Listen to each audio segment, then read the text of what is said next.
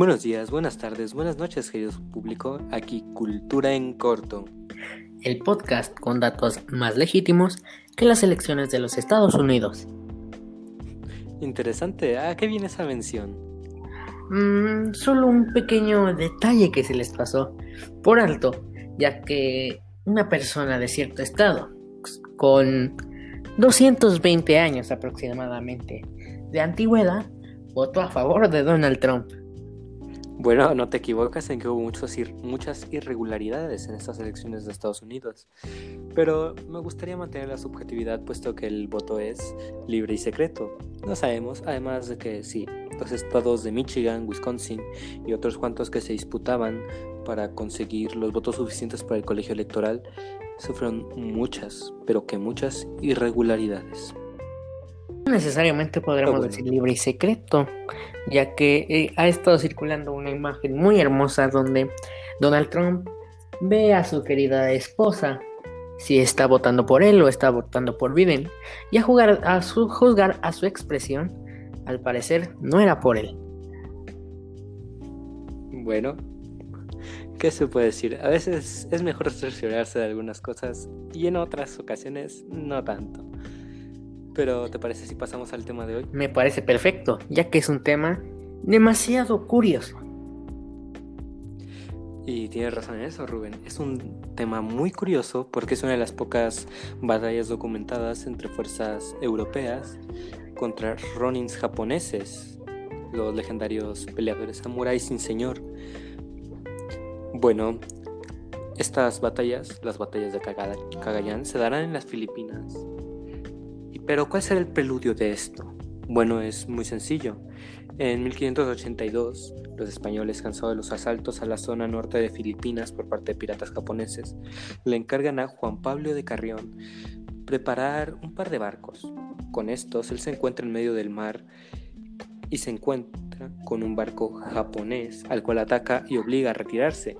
En respuesta a esto, el líder de los piratas, Se presenta en Filipinas con 10 barcos con 1500 ronins.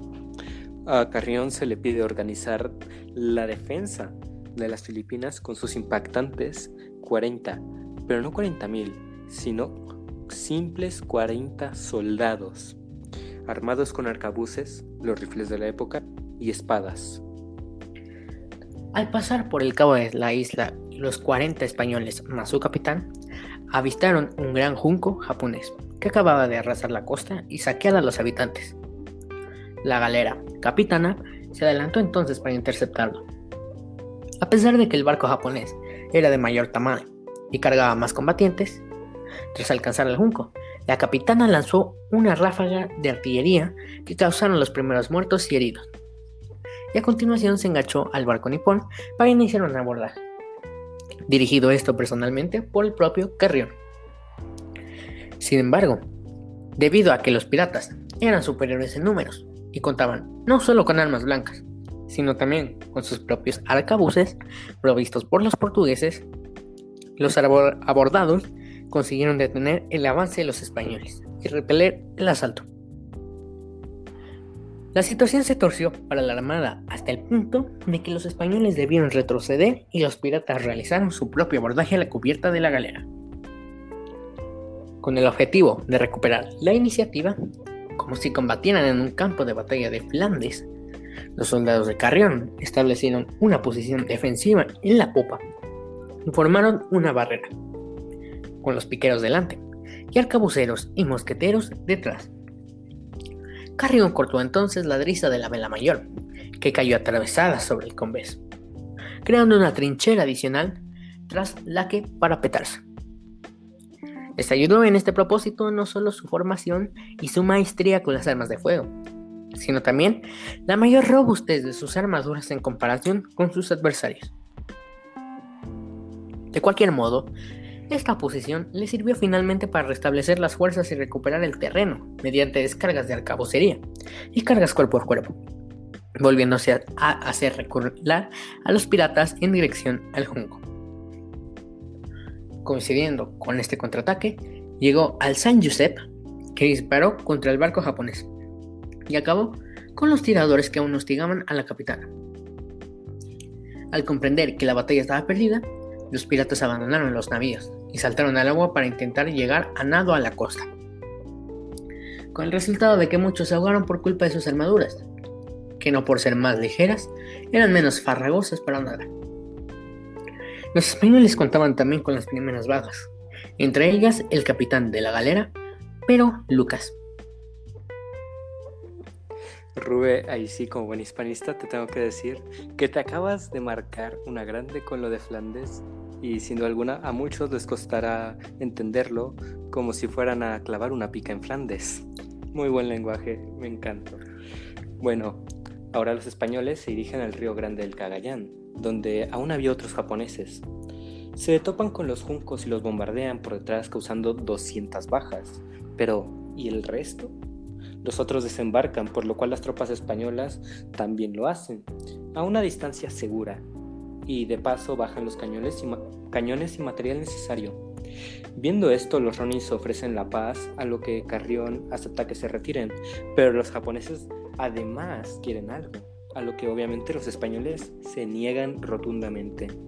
Sin acuerdo, los españoles cavan trincheras para refugiarse, en unas pocas horas, 600 Ronins aparecen en el campo para eliminar a los españoles. Los españoles atrincherados usan la misma formación que Rubiano se explicó y las picas adelante, arcabuces detrás. Para sacar las picas, los Ronins intentan agarrar y jalar, pero estas están bañadas en cebo, por lo cual se resbalan de las manos de estos y hasta llegan a cortarse. Les tomó tres embestidas a los Ronins para penetrar en la formación española y se libra un combate a espada españoles, haciendo que los japoneses huyan. Pero aquí no acaba la cosa, señores. Los españoles los persiguen y apuñalan a todo el que pueden. De los 40 españoles sobreviven 20, que toman como trofeos armaduras de los Ronins. Con esto no se consiguió el cese total de las agresiones, pero sí disminuyeron. Un, un combate interesante que demuestra la capacidad de lucha cuando eres superado por tu enemigo en cantidades de casi 1 contra 160. Sin duda alguna es sorprendente. Además, esta batalla permite alimentar el ego de mi compañero al, al notar la superioridad de los españoles contra una de las fuerzas mejor preparadas y mejor armadas de aquella época. Así que Ángel, te doy el permiso de alabar a España. No alabar a España, pero te diré que la verdad fue una de las potencias en su época del Imperio Español, además de tener una unidad de élite muy buena y que dominaba los campos de batalla, como bien lo dijiste, en Flandes, Francia, las dos Sicilias y todo por donde se extendía el glorioso imperio español. Sí, he de decirlo, sus formaciones de las picas adelante, arcabuces detrás, permitían un ataque perfecto y una defensa perfecta. ¿Por qué? Porque resistían las cargas de caballos enemigos y podían masacrar desde atrás los arcabuceros a toda tropa de infantería que se intentara acercar. Es algo interesante como España pasa de esto a, a decaer y hemos de decir que los tercios nunca llegaron a participar en la conquista de América. Ah, y bueno, te di el permiso de lavar España, justo lo que estás haciendo, no me esperaba nada más. Hemos, pero he de admitir que España fue un imperio muy poderoso, tenía las mejores tácticas, en mi opinión, durante los siglos XVII en Europa. Sobrevivió a varias batallas, sobrevivió a ataques franceses y simplemente permanecen sus tácticas hasta hoy. ¿La reconquista no te interesa nada? Mejor pasemos con la sección favorita de todos nuestros oyentes. Claro que saben de cuál estamos hablando. Pasemos al tirito de información, la sección donde le metemos un golazo a la ignorancia. El día de hoy, en el tirito de información, tenemos como tema principal, claro que sí, las elecciones de Estados Unidos. ¿Qué más podría pasar? Para aquel desinformado o aquel que vive debajo de una piedra, las elecciones de Estados Unidos todavía no terminan. Ya van una semana casi desde que se hicieron los votos. Pero, ¿qué está pasando? Bueno, en el primer conteo iba ganando Joe Biden, pero con Trump muy cerca de él.